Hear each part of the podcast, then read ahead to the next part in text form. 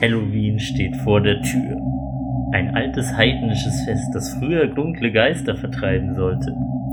Und genau darum soll es heute gehen. Wir beschäftigen uns heute mit der dunklen Seite von SEO, dem sogenannten Blackhead SEO und dem Negative SEO. Und wir zeigen euch, wie ihr euch davor schützen könnt. Herzlich willkommen bei Podsmo, deinem Online-Marketing-Podcast. Mein Name ist Marco, ich bin Online-Marketing-Manager bei Taismo und mir gegenüber im Podcast-Studio sitzt der Dominik.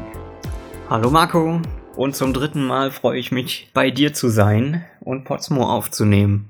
Ja, wir legen gleich los, denn wir wollen ja keine Zeit verlieren, um uns gegen die dunklen Nächte zu schützen. ich beginne mal mit dem Blackhead SEO. Das ist zunächst ein komischer Begriff, deshalb erzähle ich mal, woher der ursprünglich kommt. Der hat seinen Ursprung in den Western-Filmen, in der der Antagonist häufig mit einem schwarzen Hut dargestellt wird und der Protagonist mit einem weißen Hut. Daher der sogenannte Begriff Blackhead SEO im Gegensatz zu Whitehead SEO. Und worum handelt es sich hier? Bei Blackhead SEO nutzt man aktiv Dinge aus, die gegen die Richtlinien von Suchmaschinen verstoßen. Das sind natürlich Maßnahmen, die ein ordentlicher SEO, wie bei Taismo, niemals anfassen würde. Aber man muss die, man muss ja wissen, wie man sich vor solchen Dingen schützt. Deshalb sprechen wir heute mal ein bisschen darüber und zeigen euch ein paar Tipps, wie ihr euch dagegen und wie ihr eure Webseite davor verteidigen könnt.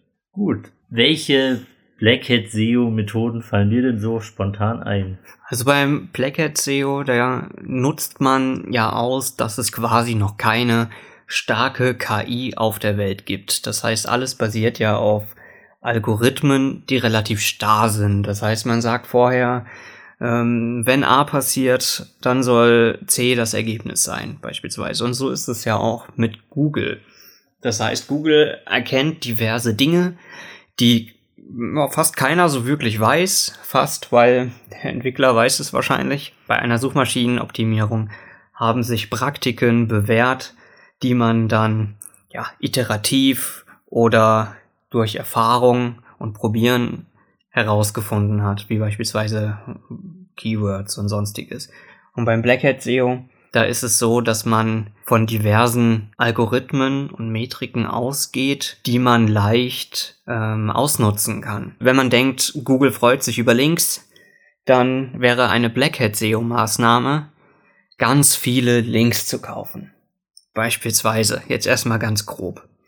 Oder wenn man sagt, man muss diverse Keywords auf einer Seite platzieren, dann wäre eine Blackhead-Maßnahme, dieses Keyword zu analysieren das, was eventuell das kleinste Suchvolumen hat oder die Zielgruppe am besten anspricht und das dann eben zu, ne, zu einer gewissen prozentualen Dichte auf einer Seite zu platzieren und das eventuell sogar in derselben Farbe wie auch der Hintergrund der Website, so dass man es nicht lesen kann.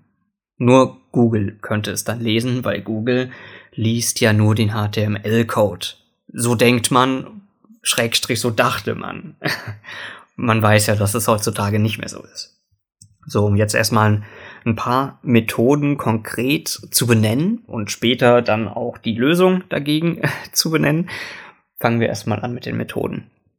Da haben wir einmal nämlich das gerade erwähnte Keyword Stuffing. Das bedeutet, wie man sich schon denken kann, wenn man ein Keyword zu einer gewissen Dichte auf eine Website packt, beispielsweise haben wir 500 Wörter auf einer Unterseite, und sagen dann, 50 davon müssen ein Keyword sein. Und ein Keyword bedeutet nicht ein Wort, sondern wie wir wissen, wie es in unserem Glossar steht, gibt es ja auch die Longtail-Keywords.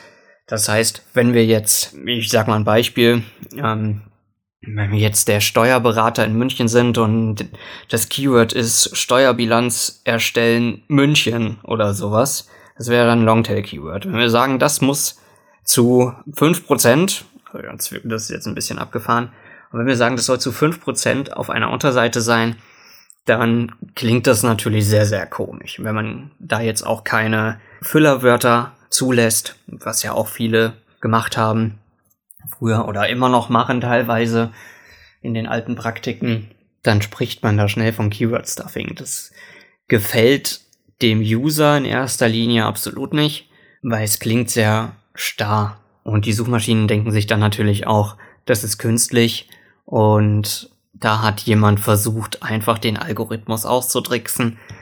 Und von daher gibt das dann eventuell eine Abstrafung. Aber zu den, ja, zu der Problematik und was die Folgen sind von diesen Methoden, kommen wir dann später noch. Noch kurz zum Keyword Stuffing. Ich denke, die eigentliche Problematik, wieso Google das nicht mag, ist, weil der Text dann eigentlich hauptsächlich darauf ausgelegt ist, das Keyword so oft wie möglich zu beinhalten, aber der Text dann inhaltlich dem User keinen Mehrwert bietet. Genau, richtig. Weil was möchte Google? Was ist das Ziel von Google? Es möchte das beste Ergebnis für den Suchenden liefern. Und das beste Ergebnis bestimmt Google eben durch diverse Algorithmen.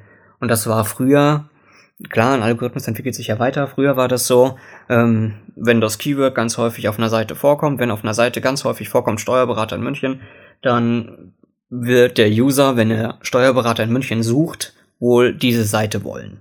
So, so war es früher. Heutzutage ist Google schlauer und weiß, dass diverse designtechnische Elemente wichtig sind und dass es nicht unbedingt eine prozentuale Anzahl an Keywords sein muss, um eine Seite hoch zu ranken. Genau, hoch zu ranken, danke. Kein Problem. Als zweiten Punkt möchten wir gerne über das Hiding sprechen. So, Hiding kommt aus dem Englischen. Hide, verstecken. Das ist das, was auch schon eben erwähnt wurde. Weißer Text auf weißem Grund. So, wir haben jetzt eben das Keyword Stuffing genannt, weil wir sagen, okay, das klingt aber sehr, sehr schlecht für den User. Dann machen wir es einfach so. Wir setzen in einen Text, der aus 500 Wörtern besteht, 50 mal das Keyword in weißer Farbe auf weißen Grund. So, dann haben wir ja die prozentuale Angabe des, äh, der Keyword-Dichte erfüllt, aber der Text bleibt trotzdem noch gut lesbar für den User. Das heißt, juhu, alles erreicht. So, aber nicht falsch verstehen, das ist natürlich keine gute Maßnahme, weil das Hiding, das ist eine sehr, sehr alte Technik des Blackhead SEO und die ist ja schon so überholt seit so vielen Jahren, dass Google das in kürzester Zeit erkennt und dann auch in der Regel abstraft. Also so soll das auch sein. Davon gehen, geht man aus. Wir als absolute Whiteheads, um nochmal auf den ähm, Western-Film zurückzukommen, wir als ähm, freundliche Heldenprotagonisten würden das natürlich niemals tun, sowas. Also jetzt mal wirklich ohne Ironie natürlich nicht, weil unsere Devise ist, Google möchte das beste Ergebnis für den Suchenden liefern. Von daher kommt man gar nicht so schnell hinterher, wie Google seinen Algorithmus verbessert. Deswegen ist die beste Praxis immer noch die, für den User zu optimieren und den Kunden einer Website. Um das nur nochmal voranzustellen, bevor jetzt Dinge falsch verstanden werden, wenn wir so über die schlechten Dinge reden. Genau. Außerdem sind das ja eher Maßnahmen, die nicht mehr wirklich funktionieren. Und der Schaden, der dadurch ausgelöst wird, ist größer als der kurze Nutzen. Und Google, wie gesagt, ist heute schon schlauer als damals. Stimmt, man kann es ja gar nicht mehr nachverfolgen, wie schlau Google wirklich ist. Man sagt ja, dass Google wohl schon sogar eine äh, sichtbare 1 zu 1 Aufnahme der Website macht und gar nicht mehr wirklich den HTML-Code äh, überprüft. Also nicht nur. Ja, dann würde ich noch die Expired Domains anführen. Expired Domains bedeutet abgelaufene Domain und das kann passieren, wenn eine Firma eventuell Insolvenz anmeldet oder sonstiges. Und wenn wir dann da eine große Firma haben oder eine kleine Firma, die es schon seit vielen, vielen Jahren gibt, die hat natürlich irgendwann so ein ähm, Trust aufgebaut, also ein Vertrauen gegenüber Google. So, und jetzt, kün jetzt kündigt diese Firma ihre Domain, also den, die URL, ihren Namen und hat aber über die Zeit lang eine gute Domain aufgebaut. Und dann ist es eine Praktik, diese Domain aufzukaufen. Die kostet ja in der Regel danach nicht mehr so viel. Und dann von dort aus diverse Links auf seine Seite zu setzen. Oder auf die Seite von Kunden oder sonstiges. Ja. Genau, ja. Also nicht zu verwechseln mit dem Hiding gibt's auch das Cloaking. Und Cloaken heißt ja so viel wie verstecken, würde ja. ich mal sagen. Oder ummanteln. Ummanteln, ja, genau, von Cloak. Ähm, und das bedeutet eben, wenn man unterschiedliche Seiten für die Suchmaschinen und den Nutzer hat. Also du hast eine Website, die zeigt dem User das bestmögliche Ergebnis für ihn, aber zeigt für die Suchmaschinen nochmal ein ganz anderes Ergebnis. Beispielsweise haut man dann für die Suchmaschinen Keywords rein und beachtet den Style gar nicht und spart sich dann die ganze Arbeit fürs Design. Aber da, dahingegen macht man eben eine schöne Seite für den User. So. Das versteht man unter Cloaking. Kurz und bündig. Und wo ist jetzt der Unterschied zwischen Cloaking und Hiding? Also Hiding ist einfach nur der weiße Text auf weißem Grund oder blauer Text auf blauem Grund, je nachdem, Hauptsache man sieht's nicht. Und das Cloaking sind einfach verschiedene Seiten, können auch verschiedene Websites sein. Okay. Was hältst du von Article Spinning? Article Spinning. Wow, dass ich diesen Begriff von dir höre. das kennt man ja kaum. Nein, Spaß. Ähm, also das Erstellen von Blogbeiträgen automatisiert, beispielsweise durch eine KI. Da gibt es ja schon einige KIs. Da ist es schon schwierig, da vom Black Hat SEO zu sprechen. Ich kenne einige ähm, gute Programmierer, die auch gewissenhaft sind und sowas sogar hergestellt haben. KIs, die sich so die News aus dem Internet ziehen und dann Blogbeiträge erstellen. Also automatisiert. Und sowas in der Richtung ist Article Spinning. Ich möchte niemandem auf die Füße treten, deswegen möchte ich das jetzt nicht direkt unter Black Hat SEO auflisten. Aber kurz gesagt ist es einfach eine, ein Programm, das erstellt Blogbeiträge und schaltet sie automatisch auf eine Website. Da kann man sagen, dass das das täglich machen soll oder wöchentlich. Es zieht sich einfach relevante Informationen aus dem Internet und wie in einem Baukastensystem stellt es die einfach aneinander und ersetzt eventuell Synonyme, so dass es dann immer noch ein ähm, unique Content ist, also ein einzigartiger Inhalt. Ja, das Schlechte daran ist, dass diese Artikel häufig sehr komisch zu lesen sind und ja, in der Regel merkt man das schon. Also ich habe noch keine gute KI gesehen, die das ordentlich gemacht hat. Man merkt. Echt hast du die guten nur nicht erkannt. das stimmt. Also ich weiß, dass zum Beispiel beim Wetterbericht sehr häufig solche Auto Automatismen zum Einsatz kommen, sodass hm. die, die einzelnen Wetterdaten dann nochmal in einen kleinen Text fassen. Das habe ich nicht erkannt.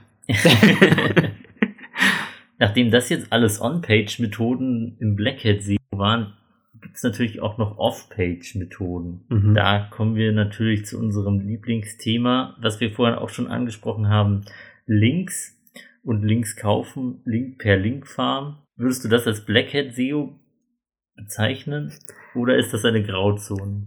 Da stößt man häufig auf Widerspruch unter den Mit-Online-Marketern, weil es ist immer noch sehr ähm, gefährlich. Viele wollen da gar nicht mehr drüber sprechen. Viele beziehen das gar nicht mehr in ihre Taktiken bzw. Strategien ein. Und das ist, das liegt daran, dass eben der Grad so schmal ist zwischen das geht noch und es geht nicht. Was ist Whitehead, was ist Blackhead? Oder was ist vielleicht Greyhead SEO? Da haben wir schon einen dritten Begriff. Greyhead SEO bedeutet einfach, das ist nicht wirklich eindeutig zu Blackhead SEO einzuordnen, aber so richtig 100% legal ist es auch wieder nicht. Wie so eine, gibt's eine doch Gesetzeslücke. ja, es gibt's doch auch in normalen Gesetzen eine Grauzone, oder? Ja. Genau, das ist die Grauzone. Wobei ich den Begriff legal, es ist nicht illegal, es verstößt nur gegen die Suchmaschinenrichtlinien. Hm, ja, ja, genau. Stimmt, also, hm. Wenn ich jetzt einen Backlink kaufe, dann tendenziell diese Aussage, damit ist es schon mal nicht äh, wirklich rechtens, weil das ist nicht der Sinn von einem Backlink, dass man ihn kauft. Aber wenn es jetzt ein PR-Artikel ist, der auch einen Backlink setzt, dann ist es genau dasselbe, nur ja, per se eher rechtens. Weil ich habe einen PR-Artikel über ein Produkt, was ich anbiete vielleicht, und setze dann unten einen Link für die Leute, die, die sich mehr informieren wollen. Gut, habe ich jetzt dafür Geld bezahlt? Ja. Habe ich einen Backlink? Ja. Ist es illegal? Hm. Das würde ich dann vielleicht eher als Greyhead oder sogar Whitehead SEO bezeichnen, weil das einzige, was es unterscheidet am Kaufen von Backlinks, ist nur die Intention dahinter. Ich würde sagen, es kommt darauf an, hm. In welchen Mengen und äh, von welchen Seiten äh, wer der Anbieter dieses Links ist. Genau, aber da müssten wir dann nochmal drüber sprechen, weil das Thema geht dann zu tief. Genau. Also da können wir aber gerne jeden drüber informieren, wer sich dafür interessiert, weil das ist ein Thema, das mögen wir ziemlich gerne. Linkaufbau, natürlicher Linkaufbau gegenüber Paid-Linkaufbau, der aber natürlich legal ist. so, Linkfarmen. Zurück zum Thema. Was sind Linkfarmen? Linkfarmen sind Seiten, die nur dafür da sind, haufenweise Links zu platzieren. Es ist vielleicht schon mal aufgefallen, so komische, unseriöse Seiten, meistens noch links, rechts, oben, unten Werbung überall und dann hat man da nur Links, sonst gar nichts. Teilweise heißen die Links sogar Backlink 1, 2, 3, 4, 5 bis 1000 und dann kommt Seite 2, dann 1000 bis 2000 und so weiter. Das sind Linkfarmen. So, ja, sowas wird natürlich für Google direkt als unseriös eingestuft. Google hat ja seine Algorithmen und da kann man von ausgehen, dass die Algorithmen für sowas schlau genug sind, dass man das nicht machen sollte. Also Linkfarmen kann ich ganz einfach per se sagen, geht gar nicht. Zumindest seit fünf Jahren nicht mehr, vielleicht vorher. Damit quasi Hand in Hand gehend sind ja dann auch Forenautomatismen, die eben auch Links in Internetforen posten. Genau. Meist ja. automatisiert und im großen Stil, was mhm. ein ähnliches Konzept ist. Genau, auch eine der ältesten Methoden und Programme, die man so im Black Hat SEO kennen könnte. Äh, ich nenne jetzt keine Namen, allerdings ist der Sinn dahinter, Links in Foren aufzubauen. Also der automatisierte, das automatisierte Erstellen von Foren-Accounts inklusive Links und das automatisierte Posten von Nachrichten. Jeder, der schon mal einen Blog betrieben hat oder einfach eine Website mit einer News-Section, die man kommentieren kann, kennt das vielleicht, wenn man keinen ordentlichen Spam-Schutz drin hat, kommen andauernd irgendwelche Beiträge anderssprachig und ganz eigenartig, teilweise auch mit obszönen Inhalt und genau sowas wird eben durch Black Hat SEO generiert. Das sind die Forenautomatisierungen quasi, würde ich mal sagen. Klar, das Forum ist jetzt nicht wirklich ein Blog, aber geht in dieselbe Richtung. Gibt's wahrscheinlich schon länger. Ja. Meist, die meisten Blogs. Ja, wahrscheinlich. Mal schauen, was fällt mir noch ein? Bei Off-Page-Methoden kann man natürlich ganz per se einfach mal über den Linkkauf sprechen. Also haben wir ja eben schon kurz erwähnt.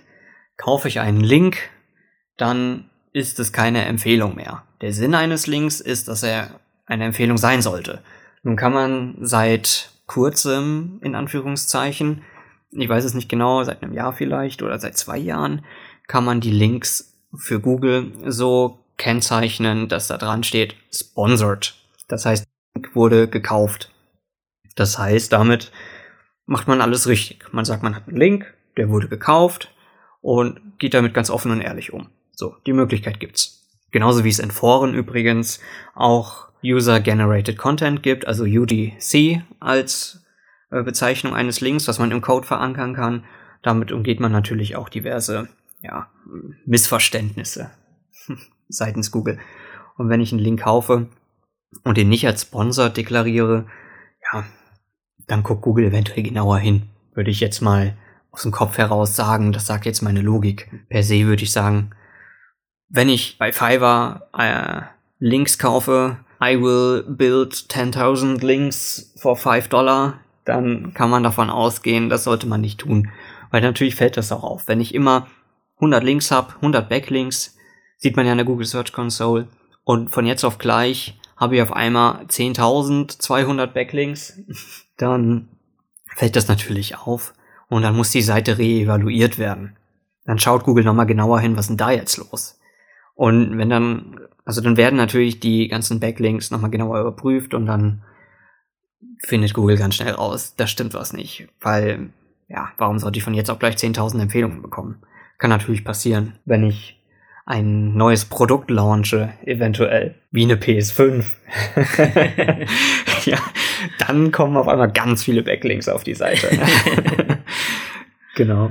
Vielleicht mag der ein oder andere das Prozedere der PS5 kennen. Aber das ist auch sehr ja, problematisch gewesen mit Aufrufen auf Seiten nahe an DDoS-Angriffen. genau. Server, die überlastet sind. Hm. Genau, habe ich die Frage damit, habe ich den Punkt damit beantwortet? Ich denke. Okay, super. Eins fällt mir noch ein. ähm, natürlich das Hacken oder sonstiges einer Seite. Aber obwohl, ja, da kommen wir gleich zu im Negative SEO. Also zur Problematik. Die Suchmaschinen erkennen heute diese ganzen Methoden relativ schnell und strafen ab, beziehungsweise man fliegt eventuell sogar direkt aus dem Ranking. Das heißt, wenn ein Nutzen entsteht, dann ist er nur sehr kurzfristig und der Schaden ist langfristig sehr groß. Wenn man jetzt so einen Schaden hat und kommt da nicht mehr raus, geht zu einer Online-Marketing-Agentur und sagt, hey, wir wollen von euch ein bisschen besseres Ranking bekommen, macht mal eine Suchmaschinenoptimierung für uns. Und dann kommt raus, dass da eben sowas stattgefunden hat, dann kann man definitiv mit Mehraufwandrechnungen rechnen, weil das ist wirklich, das erhöht den Aufwand enorm, dass man da alles wieder ordentlich hinsetzt, die Links umstrukturiert und so weiter, je nach Größe einer, ähm, ja, einer Domain, einer Website. Genau, aber seit den Updates Panda und Penguin, da wird sehr stark gegen Duplicate Content und Spam vorgegangen. Und Backlinks, negative Backlinks und so weiter. So viel zum Black SEO. Jetzt wollen wir nochmal explizit in eine äh, weitere Thematik eingehen, oder, Marco? Richtig. Jetzt kommen wir noch zu einem Punkt, der, den man sozusagen als ebenfalls eine Methode des Black Hat SEO beschreiben kann, nämlich das Negative SEO. Während Black Hat SEO Maßnahmen sind, die aktiv gegen die Richtlinien von Suchmaschinen verstoßen, die du aber aktiv betreibst, für deine, um das Ranking deiner eigenen Seite zu verbessern, bezieht sich das Negative SEO darauf, einfach seine Konkurrenz schlechter zu machen, damit die eigene Seite natürlich auf einmal viel attraktiver wirkt. Es geht also darum, die Konkurrenz zu sabotieren und das ist ja dann schon fast eine Art Angriff, vor dem man sich besser schützen sollte, beziehungsweise den man im Optimalfall frühzeitig bemerken sollte, bevor der Schaden zu groß ist. Welche Techniken würdest du denn dem Negative SEO zuordnen? Ja, genau, wie schon richtig erwähnt, Negative SEO zielt explizit darauf ab, andere Menschen bzw. andere Firmen aus seiner Konkurrenz zu sabotieren und zu schädigen. Was gibt's da? Da gibt's das Hacken beispielsweise als ja, 0815 ähm, böse Maßnahme. Hacken fremder Websites, Hochladen von falschen Sitemaps oder Robots oder Programmen, die Dinge automatisiert erstellen, um die Seite zu schädigen oder eventuell sogar sich selbst zu stärken. Wenn ich jetzt eine Sitemap hochlade, können da natürlich auch Links zu meiner Seite stehen oder sonstiges, was natürlich dann aber auch verrät, von wo es kommt. Also rein tendenziell. Da fällt jetzt gleich eine Sache aus, Während die Techniken des Black Hat SEOs zwar gegen die Suchmaschinenrichtlinie verstoßen, waren das keine reinen Straftaten, aber das Hacken einer Seite ist ja durchaus ein Angriff, der hm. nicht gesetzeskonform ist. Also ich kenne jetzt nicht die Paragraphen, aber ich denke mal schon, dass es nicht gesetzeskonform ist, wie du sagst. Genau. Ja, ansonsten kann man davon ausgehen, dass alles, was andere Menschen und Firmen schädigt, irgendwo nicht gesetzeskonform ist. Wenn wir jetzt den zweiten Punkt anschauen, nämlich die Bad Neighborhood, das bedeutet Aufbau von Backlinks für seine Konkurrenz, aber auf Spam-Seiten, Glücksspiel, Pornografie und so weiter. Wenn wir das machen, da sind wir ja auch ganz schnell in der Rufschädigung und sonstiges und da bin ich mir sicher, das gibt's natürlich gesetzlich reguliert. Und von daher sind das schon sehr böse äh, Magien, über die wir hier sprechen. Wie wir es eben bei Black Hat SEO gehört haben, gibt es diese diversen Techniken, um seine Website illegal zu verstärken, beziehungsweise mehr oder weniger illegal. So gibt es diese Möglichkeit nämlich auch, um seine Konkurrenz zu schwächen. Wenn wir jetzt mal schauen, ein Bot, der automatisiert Foren-Accounts erstellt oder Blogbeiträge erstellt oder Kommentare erstellt mit Links. Und wenn wir da jetzt einen negativen Content reinsetzen und einen Link zur Konkurrenz, dann ist das natürlich sehr schlecht, ein sehr negatives Signal. So haben wir dann Backlinks auf Spam-Seiten für die Konkurrenz oder sowas. Als nächsten Punkt würde ich noch das Google-Bombing anführen, das auch eine, eine sehr schädigende Maßnahme ist. Nämlich werden automatisch Suchanfragen mit negativen Keywords eingegeben. Beispielsweise, wir haben Firma XY besser gesagt und hängen dann das Wort Betrug dran. So. Oder Skandal. Oder sowas. So Firma XY, Skandal. Und das suchen wir ganz häufig bei Google, dann wird es auch als negatives Signal bewertet. Und Google erkennt, aha, da wird ganz häufig Skandal gesucht. Muss ja wohl irgendwie was dran sein. So, haben wir ein negatives Signal. Auf jeden Fall wird durch dieses Google-Bombing ein Suchvolumen erzeugt, das einen schlechten Ruf vielleicht vermittelt. Mhm. Genau, und da gibt es auch schon äh, Pseudo-Dienstleister, die sowas anbieten als nicht als Black Hat SEO, sondern einfach dann den Firmennamen oder sowas. Dass wenn man einsucht, Immobilie kaufen, dass dann direkt der Firmenname kommt von jemandem und das wird dann auch eben in der Regel, also meines Wissens, wird es auch durch Google Bombing erzielt. So, dann gibt's noch eine schlimme Maßnahme, nämlich das Duplizieren von Content.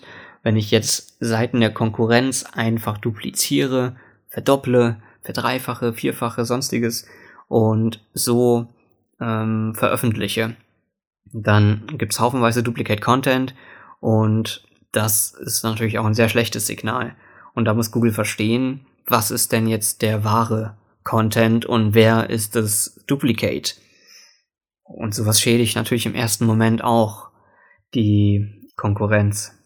Natürlich, wenn wir in, im Bereich der automatischen Content-Erstellung sind, gibt es natürlich auch häufig automatisierte, gefälschte Kommentare in irgendwelchen Foren, in Kommentarspalten oder Bewertungsspalten, also beispielsweise Produktbewertungen, ähnliches. Ja.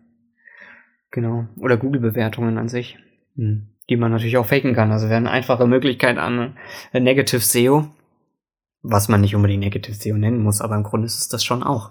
Wenn ich jetzt schlechte, Negati äh, schlechte Bewertungen bei Google für die Konkurrenz poste, das ist sicherlich schon häufig vorgekommen. Also da kenne ich auch einige Fälle, in denen die Konkurrenz einfach mal schlecht bewertet wurde mit einem Stern und dann irgendein Kommentar dazu, den man nicht so leicht nachvollziehen kann, beziehungsweise auch zurückverfolgen. Ist nicht Oder so einfach. Sehr allgemeine Kommentare. Ja, genau. Hm. Wichtig da natürlich immer kommentieren und entfernen lassen, die Bewertungen. Da gibt's auch einige Möglichkeiten. Gut, dann kommen wir jetzt mal zu den Möglichkeiten, wie ich mich denn vor den ganzen negativen Maßnahmen, die potenziell durchgeführt werden könnten, schützen kann oder wie ich es frühzeitig erkennen kann? Also die Gefahr ist erstmal, dass man es zu spät erkennt. Deswegen wichtig, dass man entweder automatisierte Benachrichtigungen oder Reports einstellt, wie in der Google Search Console die Mitteilungen anschaltet und schnell dagegen vorgeht. So, wenn wir jetzt beispielsweise bei äh, den Spam Score von Moss in den Augen halten. Also Spam Score, so ein Begriff, der sagt einfach aus, wie viele Links von welchen Seiten hat eine Seite und die wiederum, woher kommen die Links. Wenn wir jetzt also wenn wir jetzt also 100 Backlinks haben und davon sind 20 Backlinks von Seiten, die einen hohen Spam-Score haben, dann wird der auch an uns weitergegeben. So, sowas muss man im Auge behalten. Definitiv. Weiterhin sollte man über die Google Search Console seine Backlinks prüfen. Es geht ganz einfach. Google Search Console sowieso das beste Tool, um seine äh, Suchergebnisse zu kontrollieren, evaluieren und in den Augen zu behalten. Und links in der, an der Seite, wenn man eingeloggt ist in der Google Search Console, findet man unten die Links und auch die Links, die zu einer Seite weiterleiten. So, das reicht auf jeden Fall für den durchschnittlichen Betrieb, würde ich mal sagen. Für größere Betriebe würde ich natürlich eher ein kostenpflichtiges Tool empfehlen, aber möchte jetzt keine Namen nennen. Daher die Google Search Console in erster Linie beobachten und Mitteilungen anschalten, im besten Fall wöchentlich prüfen und vielleicht auch noch ein Hilfstool an die Hand nehmen. Ja, da gibt's ja einige bekannte. So, dann kann man natürlich auch noch in regelmäßigen Abständen mit Tools wie Copyscape oder Sideliner seine Seite auf Duplikate checken, auf Duplicate Content, weil wenn jemand wirklich dieses ähm, das Negative SEO anwendet, nämlich ähm, Duplikate seines Contents zu erstellen, dann findet man das mit Copyscape relativ schnell raus, beziehungsweise mit Sideliner. Da steht dann genau, was ist da äh, dupliziert und von wo kommt das. Wie immer erwähnen wir natürlich alle Tools, die wir jetzt nennen, auch in der Podcast-Beschreibung. Genau, richtig. Das muss man machen. Auch bei YouTube. genau. Ansonsten, wenn einem auffällt, bei der Google Search Console, da sind viele Links, die sollten da nicht sein. Kann man ja alles überprüfen. Woher kommt das und warum ist das da? Gut, warum ist das da? Kann man nicht so leicht überprüfen. Aber woher kommt das? Dann nutzt man das Disavow-Tool, um eventuelle Fake-Bewertungen zu entfernen. Was wir übrigens nicht gesagt haben, eben bei Negative SEO, das Disavow-Tool kann natürlich auch von der Konkurrenz genutzt werden, um Backlinks zu entfernen, die nicht auf der eigenen Seite sind. Auch sehr gefährlich. Aber in erster Linie ist es dafür da, um Backlinks zu entfernen auf der eigenen Seite, die aber nicht da sein sollten. Ich hoffe, ich habe mich jetzt nicht fehlerhaft ausgedrückt. Backlinks auf anderen Seiten zu entfernen, die auf die eigene Seite verweisen, aber die unseriös sind und nicht vorhanden sein sollten. Genau, ja. Okay. Ich denke, es ist klar. okay, danke. Über den Moss Spam Score haben wir geredet, oder? Genau, richtig. Also die Kennzahlen sollte man im Auge behalten. Und der Moss Spam Score ist da ein gratis Tool, dessen Namen ich ausnahmsweise mal nennen möchte, weil meiner Ansicht nach kann man das ganz gut benutzen. Gut, man kann auch andere Tools ganz gut benutzen. Trotzdem. Der Spam Score, ich kenne kein anderes Tool, über den man das ganz gut rausfindet, außer vielleicht über SEMrush. Und den Spam Score kann man über Moss anhand eines Chrome-Plugins ganz einfach immer in den Augen behalten. Und wenn er auffällig hoch ist, einmal die Backlinks untersuchen mhm. und schauen, ob es vielleicht daher kommt. Genau, was auch mit Moss funktioniert. Schleichwerbung, Alarm. Nein, wir haben nichts mit Moss zu tun. wir nutzen es halt auch ab und zu mal. Gut, ich denke, wir haben jetzt hier einen kleinen Einblick in diesem Halloween-Special über Dark SEO, Negative SEO und Greyhead SEO gegeben. Ich hoffe, ihr werdet davon niemals betroffen. Wenn doch, haben wir ein paar Tipps euch mitgegeben. Falls ihr noch mehr Fragen habt, könnt ihr uns kontaktieren. Wir helfen euch auch gerne. Ansonsten war es das mit der dritten Folge von Podsmo. Bis zum nächsten Mal. Und das dann wieder in ungefähr 30 Tagen. See you later, Alligator.